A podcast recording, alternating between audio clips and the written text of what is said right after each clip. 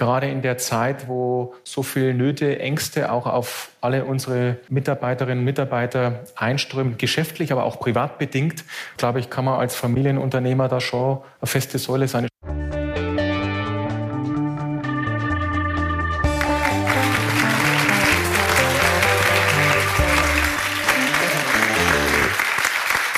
Wow, was für ein Publikum heute, Nils.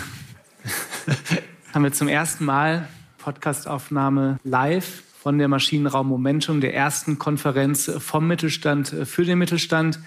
Mein Name ist Tobias Rappers, ich bin Geschäftsführer vom Maschinenraum, dem Innovationsökosystem für Familienunternehmen. Und wie immer ist heute auch bei der Live-Podcastaufnahme Nils Kreimeier neben mir in der Co-Moderation, Journalist vom Wirtschaftsmagazin Kapital. Als Gast, liebe Hörerinnen und Hörer, haben wir Philipp Dehn. Herzlich willkommen, lieber Philipp. Schön, dass du dabei bist. Danke für die Einladung. Was bisher geschah? Als der gelernte Elektroinstallateur Hans Dehn im Januar 1910 in Nürnberg ein Gewerbe anmeldet, da geht es vor allem um eins. Die Kunden wollen elektrisches Licht zu Hause haben und Dehn hilft ihnen dabei. Es ist die Zeit der Elektrifizierung und der Erfindungen. In allen Haushalten wird technisch aufgerüstet und das Unternehmen expandiert.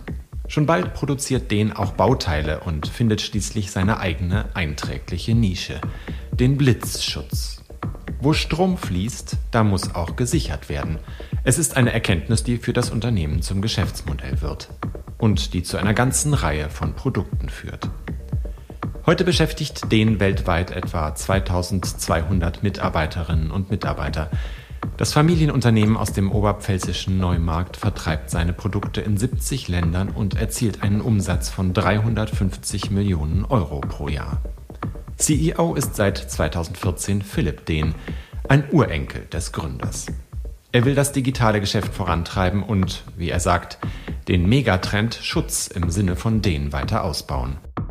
Philipp, wir haben ja heute eine besondere Aufnahme. Ähm, deswegen hat auch das Publikum die Möglichkeit, Fragen an uns zu stellen. Das machen die virtuell und Nils und ich werden versuchen, diese Fragen in unser Gespräch live mit einzubinden. Und normalerweise starten wir den Podcast immer mit einem fiktiven Besuch an der Maschinenraum Espresso Bar. Diesmal muss es gar nicht fiktiv sein, weil wir streamen ja hier aus dem Maschinenraum von der Maschinenraum Momentum. Daher die Frage, Wen hast du denn die letzten anderthalb Tage hier in Berlin im Maschinenraum getroffen, wo du sagst, hey, das war ein spannendes Gespräch und zu dem Thema mit der Person möchte ich mich gerne auch im Nachgang noch weiter vernetzen? Ja, also vielen Dank, Nils und äh, Tobias, äh, nochmal für die Einladung. Und ähm, ich durfte ja gestern Abend schon bei dem äh, schönen Abendessen im Maschinenraum dabei sein. Und ich hatte mehrere tolle äh, Gespräche gestern, ganz ungewöhnlich, digitales Format, aber analog äh, ist doch auch toll. Ich hab, äh, hatte eine Nachbarin neben mir, die mir erzählt hat, dass Katzen und Hunde Nahrungsergänzungsmittel herstellen. Wir haben zwei Katzen zu Hause, deswegen interessiert mich das sehr und machen Private Label für alles. Und ich bekomme nicht nur ein Ergänzungsgespräch, sondern wahrscheinlich eine, eine Probe mit nach Hause. Das war okay. das Erlebnis. Das zweite ist, ich habe eine äh, Leidensgenossin gestern getroffen, die heute auch schon referiert hat. Die hatte gestern auch SAP-Absturz. Wir haben geteiltes Leid gehabt und Nachmittag lief wieder alles. Und äh, eine Geschäftsmöglichkeit hat sich sogar aufgetan, ähm, will ich jetzt nicht zu viel verraten, wo wir ein Follow-up machen draußen. Also und noch ein paar andere nette Gespräche. Also. Na, dann würde ich sagen, hat sich äh, das ja auf jeden Fall schon gelohnt. Auch vielen Dank für euer Vertrauen, Teil vom Maschinenraum zu sein. Und wir starten jetzt einfach mal direkt in unser Gespräch. Nils und ich haben uns natürlich vorher auch ähm, ausgetauscht, worüber wollen wir eigentlich sprechen. Wir haben ein Video gefunden aus dem Jahr 2018. Hast du sehr eindrücklich ähm, auf einer großen Konferenz auch präsentiert und hast dich dort selbst beschrieben als den 4.0. Und das ist vielleicht ein ganz guter Einstieg, denn der Podcast soll ja auch mal ein bisschen persönlich sein. Wer ist denn den 4.0, lieber ja, Philipp? Gut. Den 4.0 ist ein bisschen eine ähm, Anlehnung an äh, Frau Merkel, Ex kennt jeder. Die Bundeskanzlerin, die hat ja vor ein paar Jahren äh, auf der Hannover Messe mal gesagt, also Deutschland ist das Land von Industrie 4.0 und irgendwie im Unternehmen sind wir dann kommen, dass, naja, die vierte Generation bin jetzt ich, bin jetzt äh, äh am Ruder und so wurde den 4.0 daraus. Im Anspann war es ja auch schon so, mein Urgroßvater hat gegründet äh, und so hat jeder den 1 bis 4.0 doch seine Herausforderung gehabt und das Unternehmen irgendwie immer wieder disruptiert. Der erste hat Elektrizität, also Feuer durch Elektrizität ersetzt. Der andere war Hersteller. Der andere, mein Vater, hat sich sein Auto genommen und die, hat Europa erobert. Und wir hier, die wir im Saal sind, müssen irgendwie mit der Digitalisierung fertig werden und dem gesellschaftlichen Wandel und den Krisen, die da sind. Und äh, so hat sich das ein bisschen, so kommt der Begriff eigentlich her. Ja. Du hast das ja eigentlich gerade ganz gut beschrieben, dass das ein Wandel des Geschäftsmodells war, der da jedes Mal stattgefunden hat. Ja. Ja, am Anfang ging es einfach darum, den Leuten Licht zu bringen, dann Bauteile, dann ist äh, dieses Thema Schutz ins Unternehmen reingekommen. Ist es denn tatsächlich so, dass ihr jetzt an einem Punkt seid, wo ihr auch wieder vor einem komplett neuen Geschäftsmodell steht oder geht es eher um eine Erweiterung dessen, was ihr macht? Ich würde es so beantworten, es ist eine Mischung aus beiden. Also äh, wir werden morgen keine Turnschuhe herstellen, komplette Disruption. Katzenfutter vielleicht. Das überlege ich mir noch. Ja, auf jeden Fall. Katzenfutter wäre gut. Es ist aber so, dass äh, der, der, glückliche Umstand oder wie auch immer ist, wir sind ja mit unserem Ist-Geschäft mitten in diesem Megathema Sicherheit.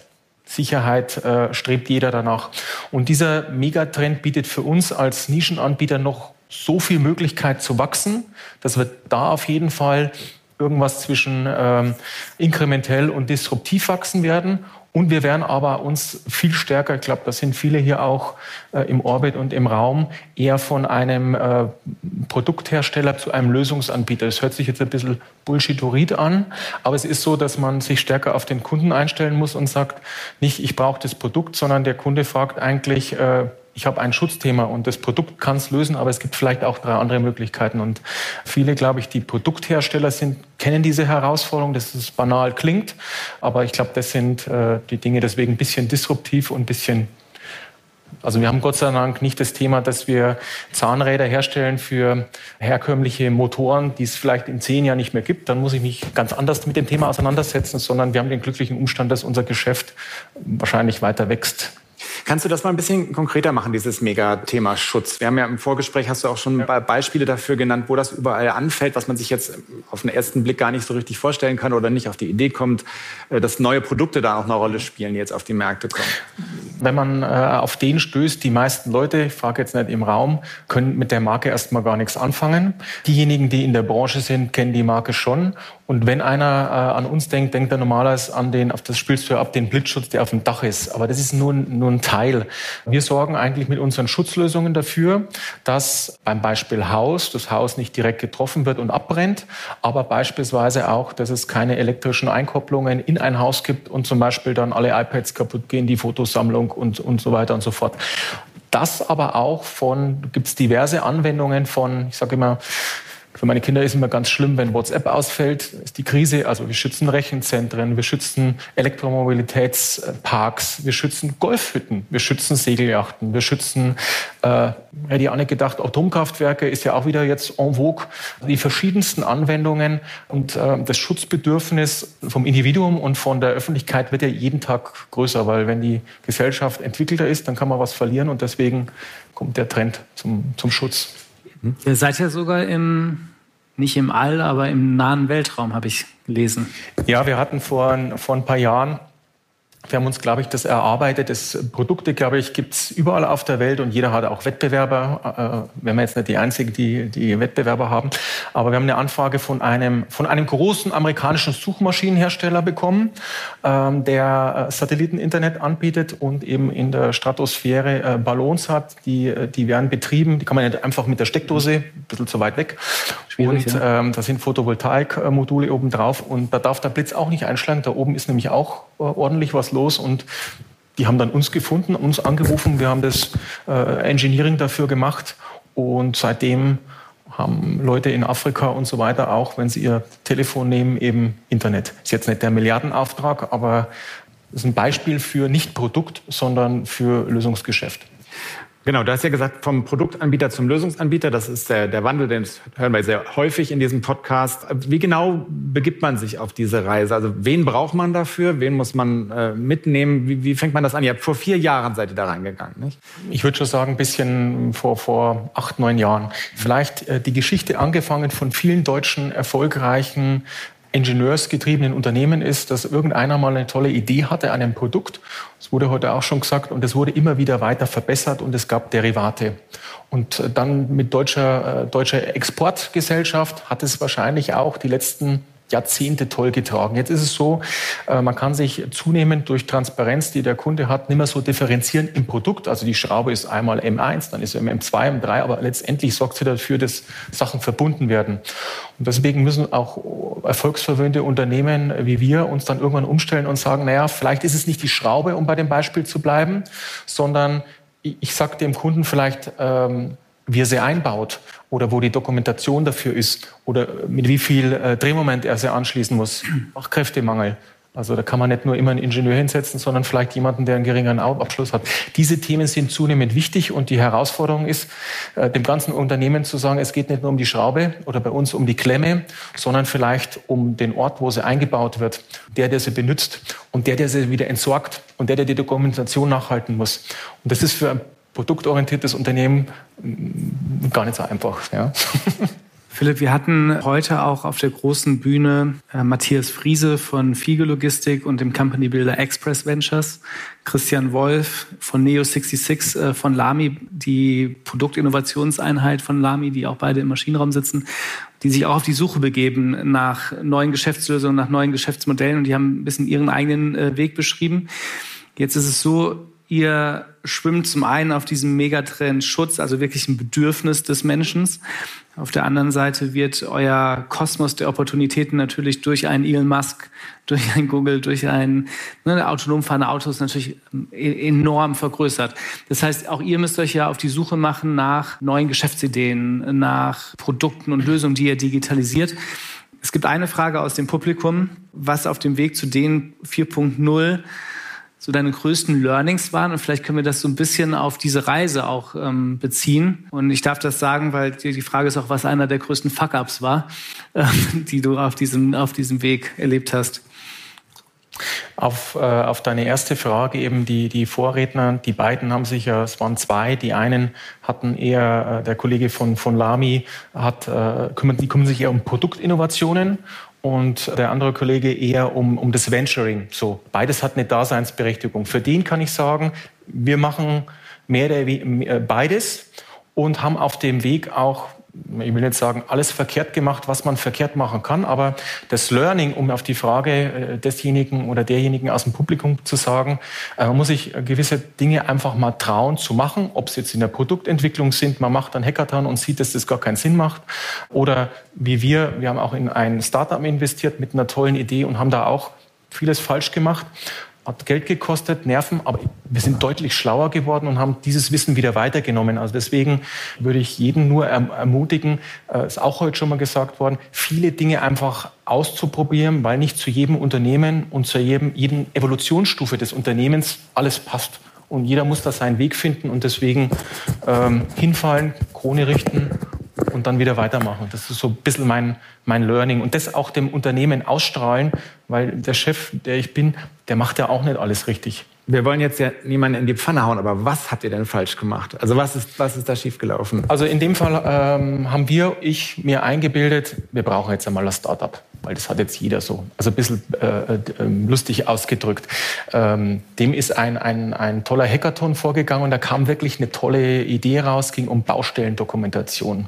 Dieses Produkt gibt es mittlerweile auch vielfach am Markt, leider nicht mit uns, weil wir ein paar Fehler gemacht haben dahin. Und letztendlich ähm, der Fehler, den wir gemacht haben, waren, die Ideenphase war gut, also die Idee war brillant aber wir haben dann nicht so gepartnert mit anderen, wie wir es hätten machen sollen, uns für Financing zum Beispiel oder für, für UX Research, das haben wir damals, glaube ich, noch gar nicht schreiben können, jemanden gesucht, sondern gemeint, das können wir selber. Und das hat natürlich dann dazu geführt, dass der MVP, also das Prototyp fertig war. Und dann haben wir mal gesucht, wer das kauft. Äh, geschweige denn, wer dafür bereit ist, Geld zu zahlen. Weil ihr kennt ja auch sicher, viele Apps hast du drauf. Wer ist bereit, allein ein Euro für eine App zu zahlen? Kein Mensch. So. Also lange, äh, lange äh, Geschichte kurz gemacht. Ähm, man ist dann trotzdem noch mit der, der herkömmlichen Weise einer Produktentwicklung in ein Startup reingegangen und ähm, jetzt haben wir zum Beispiel drei, vier Hände voll UX-Designer, die im Unternehmen erstmal fragen, wo ist der Pain des Kunden? Und dann überlegen wir uns, ob wir überhaupt was brauchen. Also deswegen, ich würde es wieder machen, ähm, aber es hat halt nicht geklappt. Ja. Das heißt, heute ist eure Innovationsabteilung so aufgebaut, dass ihr da deutlich mehr Ressourcen ähm, habt, auf eurer eigenen Payroll, die sich mit solchen Themen beschäftigen? Ja. Äh, vielleicht herausgestellt, es gibt viele Unternehmen, die sagen, das ist mein Stammunternehmen, das sind die 1000 Mitarbeiter und, die, und dann gibt es fünf Leute, die sitzen irgendwie in einem Elfenbeinturm in Köln oder so. Wir haben uns bewusst nach dem Startup dazu entschieden, der größte Impact fürs Unternehmen ist, wenn diese neuen Dinge im Kerngeschäft passieren. Weil wenn ich 100 Leute anstecke, ist der Hebel wesentlich größer, als wenn fünf Leute Mach fünf voraus sind und, und da ist der Hebel nicht so groß. Ist natürlich der anstrengende Weg, jemanden mitzunehmen. Und auf deine Frage äh, zu antworten, wir haben ähm, UX-Designer zum Beispiel, die sich mit herkömmlichen Klemmen, wie ich vorhin gesagt habe, beschäftigen, so eher im Kerngeschäft. Dann gibt es Bereiche, die, die sich mit Dingen beschäftigen, die wir noch gar nicht so beherrschen. Da geht es dann eher, die Dinge mal zuzukaufen. Also wir haben versucht, äh, breit im Unternehmen A, Leute einzustellen, Leute zu befähigen, Leute in Maschinenraum Interaktionen mit anderen zu bringen. Lade Leute, nimm einen Kasten Bier, äh, einen T6-Bus, mhm. fahre los und werfe einen Anker. Das ist die analoge Weise. Maschinenraum bietet jetzt auch die Möglichkeit, anonym zu Hause den Kasten zu haben und sich zu verlinken. Also da, und da eine Vielschichtigkeit von Dingen zu tun. Und das braucht Zeit, aber als Familienunternehmen hat man ja vielleicht äh, ein halbes Jahr länger, um das zu tun. Und das wirkt dann auch. Nimmt die Leute mit und so fängt, fangen die Knospen an zu sprießen eigentlich im ganzen Unternehmen. Ich glaube, dazu passt ganz gut eine weitere Frage, die wir aus dem Publikum haben. Äh, ist den betroffen vom Fachkräftemangel und wenn ja, wie geht es damit um? Ist das ein, sozusagen ein Problem, das ihr auch das ist eine, eine rhetorische Frage. Ja, Ausrufezeichen. Wer im Publikum ist nicht betroffen? Klar sind wir betroffen. Wir, wir sind auch im ländlichen Bereich und äh, nicht in München, in Berlin und so weiter. Und es ist nicht nur schwierig, äh, alles, was wo vorne IT oder so steht, kriegt man eh nicht und ist A nicht bezahlbar. Das wird, oder nicht, es ist eine der größten Herausforderungen, denke ich, für uns in Deutschland äh, in den nächsten fünf bis zehn Jahren. Wir haben das Glück, dass wir, glaube ich, in unserer Region plus minus 150 Kilometer ein sehr gutes Brand haben. Mhm. Ähm, Employer Branding, dass die Leute noch kommen. Wir haben auch den Vorteil, dass wir sehr viel äh, über die Ausbildung rekrutieren. Wir haben im Mittelstand ja keine acht Hierarchien, sondern vielleicht fünf. Und wir haben gute Beispiele. Bei uns gibt es auch Geschäftsführer, die haben bei uns gelernt und, und haben sich dann weitergebildet. Aber ähm, es ist für uns in, schon auch eine Herausforderung, die richtigen Leute zu finden und dann auch zu binden in einer Generation, wo jeden Tag Headhunter anrufen und sagen, ich zahle nochmal 20.000 Euro mehr. Klar. Philipp, da haben wir ähm, im Vorgespräch nicht drüber gesprochen, aber wenn man auf eure Webseite geht und auch sich eure Marketingmaterialien anschaut, dann hat man in der Tat das Gefühl, und im Publikum konnte es ja parallel auch mal machen, ihr seid wortgewandt in eurer Kommunikation, ihr seid modern im Webauftritt und das hat natürlich Auswirkungen auf das Employer Branding. Wie geht ihr das, das Thema Employer Branding Arbeitgeber, Marken, Attraktivität bei euch im Unternehmen an? Wie gehen das ist ein Zufallprodukt, das ist, das ist meine Wahrnehmung. So ist. Viele Dinge sind in einem Familienunternehmen auch äh, Success by Accident. So in der Vergangenheit wurden viele Dinge richtig gemacht. Ich würde mal sagen, auch das Thema Unternehmenskultur hat jetzt mein Vater vor 30 Jahren jetzt kein Strategiepapier gehabt. Der wusste gar nicht, was ein Strategiepapier ist. hat er aber einen Plan, was nicht schlechter sein muss.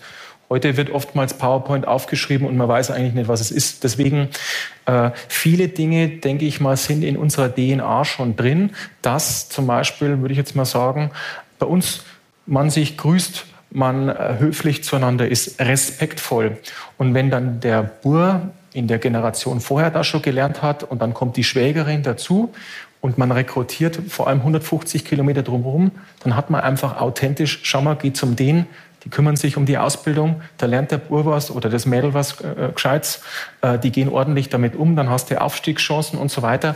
Äh, da ist viel schon in der Vergangenheit richtig getan worden. Gut, jetzt gibt es Multiplikatoren, braucht man eine gute Homepage, muss bei Facebook aktiv sein, weil da die jungen Leute sind, also damit man einfach Reichweite kriegt. Aber ich meine trotzdem, tue die Dinge richtig und authentisch und nütze dann die digitalen Medien äh, zu machen, nur die digitalen Medien. Und wenn man kein Content hat und nicht authentisch ist, dann dann wird es nicht funktionieren. Du sagst ja sehr häufig, dass der menschliche Faktor extrem wichtig ist und dass du einen großen Schwerpunkt darauf legst. Das ist ja auch erstmal so, so eine Sprechblase so ein bisschen, aber ihr versucht das ja auch wirklich umzusetzen. Also es gibt ja, glaube ich, ihr habt sogar eine WG, in der dann verschiedene Mitarbeiter des Unternehmens und Mitarbeiterinnen äh, zusammenwohnen für eine ja. Zeit lang. Ne? Wie, wie, wie, sieht das aus? Wie funktioniert das? Ja, wir haben, wir haben ähnlich wie Fissmann eine Immobilie, eine Immobilie in Neumarkt, die wurde dann vor 20 Jahren mal irgendwie stand die leer. Und die haben wir zu Wohnungen ausgebaut und wir haben ein relativ ausführliches Onboarding-Programm, weil wir sagen, wenn einer bei uns anfängt und je besser die Einarbeitung ist und der kennt den und der kann den und den fragst nicht, weil der ist mit dem beieinander und so weiter, macht das Sinn und die dürfen dann da wohnen, viertelhalbes Jahr. Und das Schöne ist, auch hier im Raum, einer meiner Kollegen sitzt, Geschäftsführer, äh, der sitzt halt dann auch mit einem Azubi drin und einem aus der UX-Abteilung. Und äh, die kochen dann völlig Hierarchie, äh, abteilungsübergreifend Armen Spaghetti und kochen und, und trinken Rotwein. So. Und äh, das macht ja was mit den Leuten, weil danach sind. Rotwein macht was mit den Leuten. wenn die Menge nicht so hoch ist.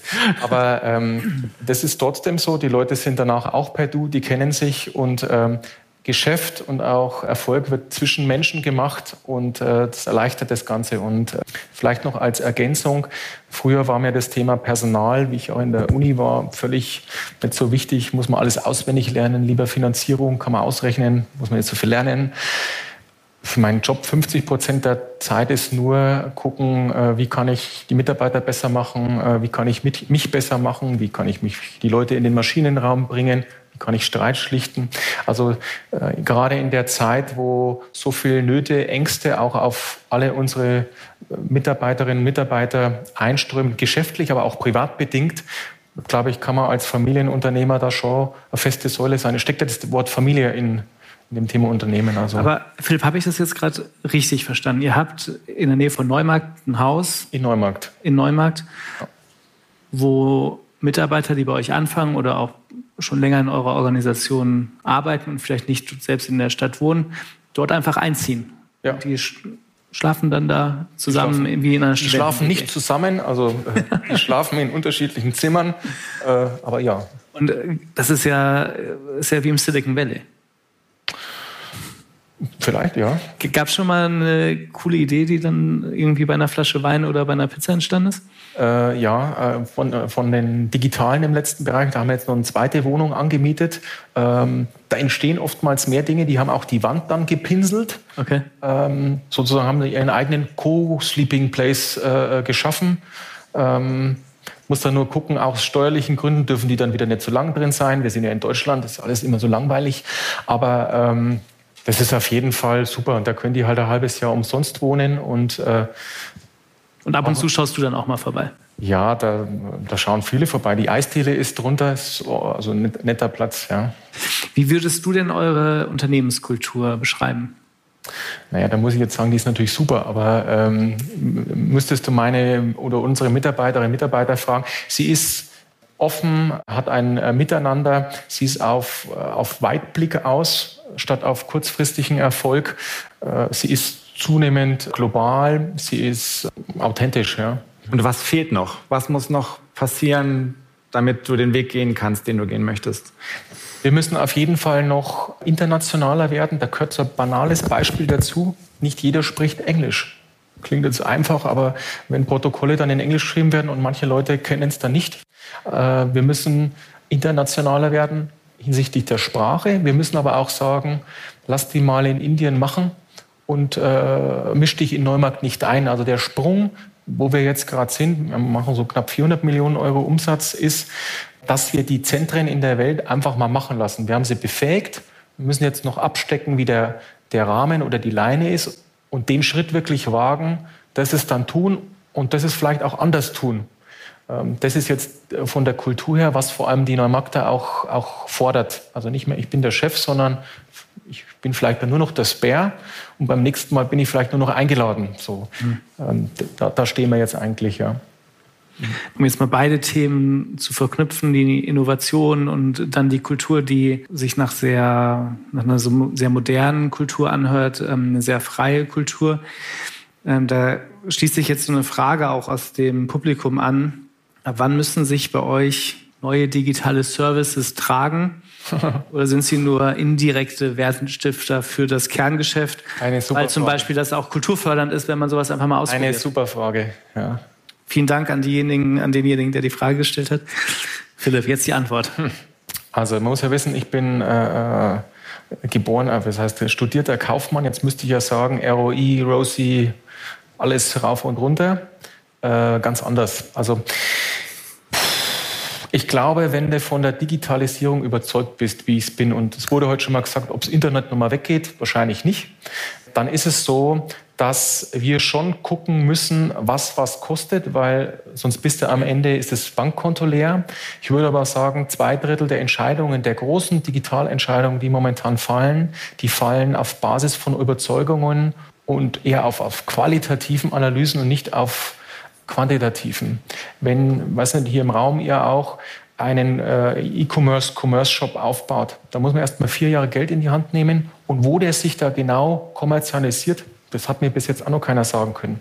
Was ist die Alternative zu warten, bis man es genau ausrechnen kann? Ist auch keine. Also deswegen, äh, um die Frage äh, desjenigen oder derjenigen zu beantworten, man muss schon ungefähr gucken, wo man sein Geld reinsteckt und hat, muss ein Gefühl haben, wie es zurückkommt, sollte es ein bisschen so ausdrücken. Aber ich glaube, das ist das Pfund des Familienunternehmens, zu sagen, wenn ich überzeugt bin, dann, äh, dann, dann klappt es auch gerade bei den, bei den großen äh, Dingen. Und da bin ich gerade vornweg einer, der lässt sich da dann trotzdem leicht anstecken. Es darf nicht zu opportunistisch sein, weil sonst macht man irgendwie alles und nichts. Aber wenn man so Clusterpunkte hat, dann muss man auch aus Überzeugung einfach sagen, ähm, äh, so ist es. Vielleicht auch azyklisch in den Krisen dann gerade Dinge tun, wo es einem vielleicht noch besser geht, äh, weil es später vielleicht schlechter sein könnte. Mhm. Ich war vor einiger Zeit auf einer äh, Veranstaltung, wo die Frage aufkam, wie viel Fehlschläge, wie viel Irrtümer kann sich eine Innovationseinheit erlauben, bevor die äh, Management nervös werden. Und haben alle aus einem Mund gesagt, einen. Ist das bei euch genauso? Nee, äh, ich habe mal gehört von jemandem, du musst deine Leute machen lassen, sie dürfen bloß keine existenziellen Fehler machen. Also, naja, existenziell ist zum Beispiel, äh, pf, keine Ahnung, im Schraubenzieher irgendwie im Rechenzentrum und dann ist, also Dinge, die, die die Existenz des Unternehmens gefährden, da muss man sehr vorsichtig sein. Bei den anderen mindestens zweimal. Dann muss die Lernkurve irgendwann mal, dann muss man mal reden miteinander, äh, wo es dann dran hapert. Aber die, das, äh, das Ausprobieren, das Kreativsein, glaube ich, das muss heutzutage funktionieren, um nochmal die Brücke zu dem, äh, zu dem People schlagen. Wenn, wenn jedes Unternehmer oder äh, größer werden will, dann kann doch der äh, Gründer, Eigentümer, Geschäftsführer nicht mehr alles selber machen. Dann muss man auch in Kauf nehmen, dass es andere anders machen. Und die macht ja selber auch Fehler. Und dann gehört zu der Unternehmenskultur dazu, dass man vertrauen muss. Wir haben heute viel auch über das Thema Kooperation und Kollaboration gesprochen, nicht nur zwischen den Familienunternehmen selbst, um Wissen und Erfahrung auszutauschen, sondern auch zum Beispiel mit Startups oder mit Kunden, existierenden Kunden. Macht ihr in dem Bereich auch einiges? Ja, also vor, sag mal, wie die Phase mit dem Startup war vor, muss immer rechnen, Corona hilft immer, drei Jahre plus zwei, fünf Jahre, sechs Jahre, haben wir gezielt geguckt im, im, in der Geschäftsführung, dass wir Netzwerkpartner aufbauen. Mhm. Wie gesagt, Maschinenraum ist jetzt äh, der letzte gewesen, digital wieder anders. Und wir haben geguckt für, für alle Geschäftsbereiche, dass wir Netzwerkpartner finden, mit denen man über Fehler reden kann, über Erfolgsgeschichten, über Dinge, die die schon gemacht haben und so weiter. Wir haben ähm, Kreise, die sind eher bei uns ein bisschen in, in der Oberpfalz, wo man mal am Nachmittag schnell hinfahren kann. Äh, es gibt Kreise mit welchen in der Branche, da kann man sich über spezifische elektrotechnische Themen, hier bei Maschinenraum hat man Charme, sich mal mit äh, Nahrungsergänzungsprodukten äh, auseinanderzusetzen. Also für verschiedene Themen. Und ich habe auch die letzten fünf, sechs Jahre festgestellt, dass sich manche Formate dann auch überholen. Oder man hat sich selber weiterentwickelt und das Format ist für einen mehr relevant, aber die, die Story ist trotzdem immer noch, äh, wurde heute schon gesagt, allein kann man nicht alles erdenken, deswegen muss man sich vernetzen und das, das wird wirklich fast institutionell bei uns gemacht. was hilft euch dabei, fokussiert und priorisiert zu bleiben? Beim Netzwerken? beim Netzwerken, aber auch bei den vielen Möglichkeiten, die, äh, vielen, die ihr habt. Ähm, muss ich auch wieder schmunzeln. Wir haben äh, 2016, wir sind jetzt 100, mal überlegen, 112 Jahre jung. Und wir haben 2016 das, das erste Mal so einen Strategieprozess hinter uns gebracht. Also wie schon gesagt, ich war vier Jahre mal in der Beratung, habe das auch alles selber gemacht und habe mir gedacht, jetzt muss das dem Unternehmen mal einen Strategieprozess machen, weil wir, wir manchmal die fast mehr Möglichkeiten haben. Und das Schwierige an der Strategie ist ja nicht zu sagen, das mache ich, sondern was mache ich nicht. Weil ich das, was ich mache, ja sehr konsequent machen muss. Und habe, um es auch selbstkritisch zu sagen, auch ein paar Fehler gemacht, meint, ich mache das alles selber, aber der Prophet im eigenen Haus, der gilt ja nichts. Und habe mir dann auch Unterstützung gesucht und habe mittlerweile eine eigene kleine Corporate Development Abteilung, die das Board dabei unterstützt. Und das legt dann genau fest, was wir tun, mhm. äh, wo die Pain Points sind, was wir kurzfristig tun müssen, dass es auch dann hart nachgehakt wird, getan wird. Ich glaube, da kommt keiner momentan äh, drum rum, weil man sonst irgendwie alles macht und nichts. Ja. Ähm, ich glaube, wir müssen so langsam auf die äh, Zielgerade äh, einbiegen. Wir haben am Ende des Podcasts ja immer so ein paar äh, Fragen in so einem Staccato-Modell. Es gibt aber auch noch ein paar Fragen aus dem Publikum, die zum Bereich Familienunternehmen sind und die man vielleicht ganz gut auch am Ende stellen kann, Tobias, oder? Definitiv. Eine davon ist beispielsweise, ob es für dich immer klar gewesen ist, dass du ins Familienunternehmen einsteigen würdest. Es hätte ja wahrscheinlich auch noch andere Karriereoptionen gegeben. Also ich könnte mir vorstellen, dass Teile meiner Familie da immer gehofft haben, dass du so eintritt. Aber bin jetzt auch sehr offen an der Moment, das was eintritt, dass du einsteigst oder dass, dass ich ins Unternehmen eintritt. Mhm. Aber ich sage es jetzt mal so, man sagt ja immer so, ach, Unternehmerkind ist ja super, die sind dauernd im Urlaub und äh, großes Auto und so weiter.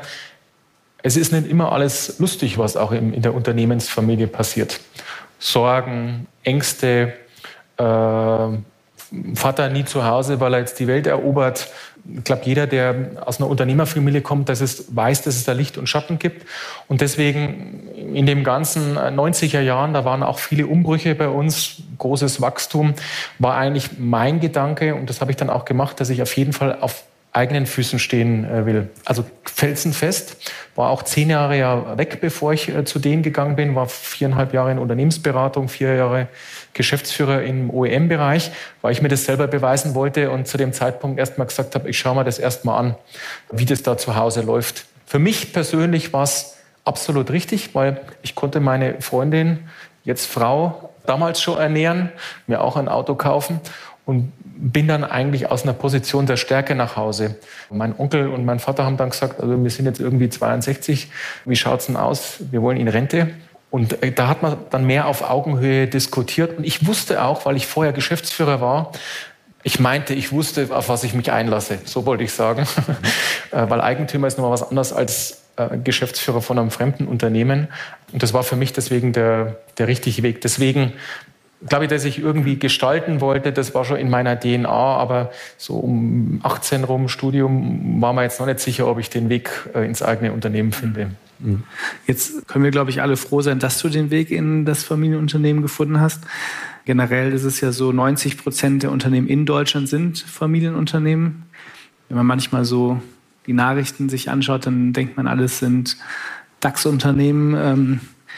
Und eben nicht der deutsche Mittelstand. Ähm, der deutsche Mittelstand steht vor einem großen Umbruch, nicht nur was die Generationen angeht, sondern auch die vielfältigen Herausforderungen.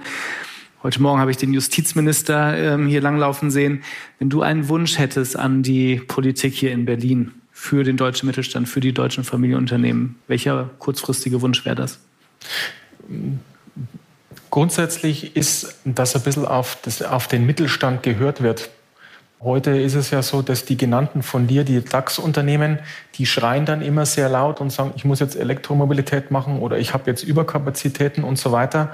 Ähm, da habe ich persönlich den Eindruck, dass dann immer darauf gehört wird, aber auf die 90 Prozent nicht mit ihren Themen.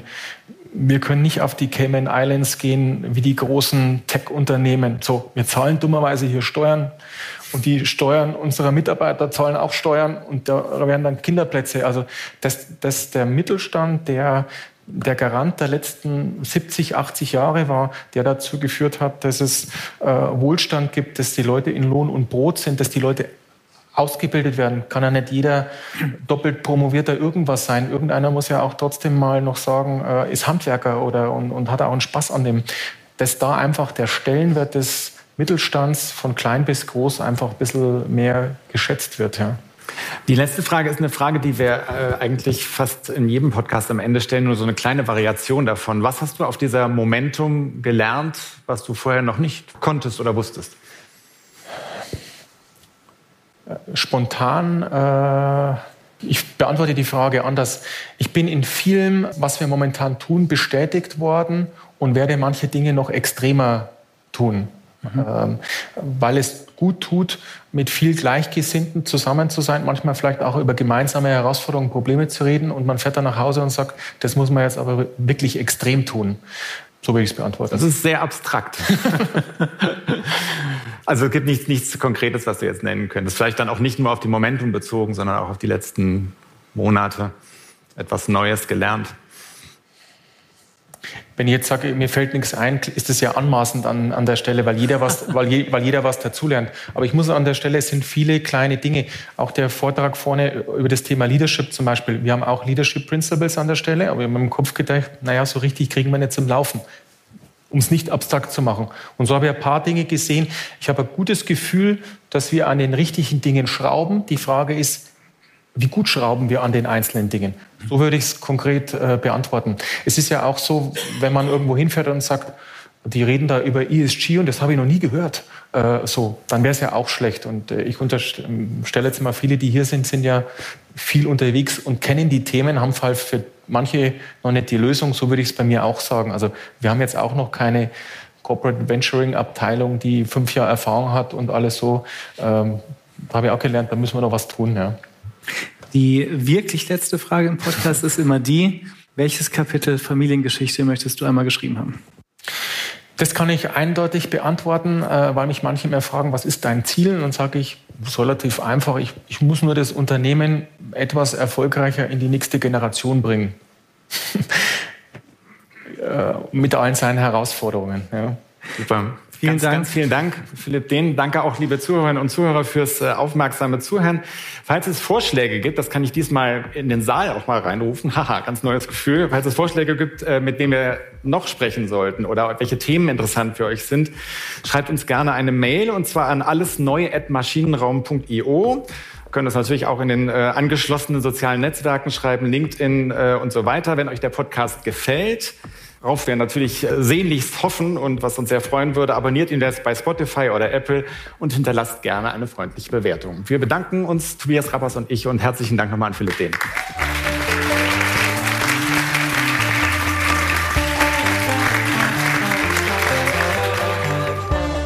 Alles neu, der Interview-Podcast aus dem Maschinenraum.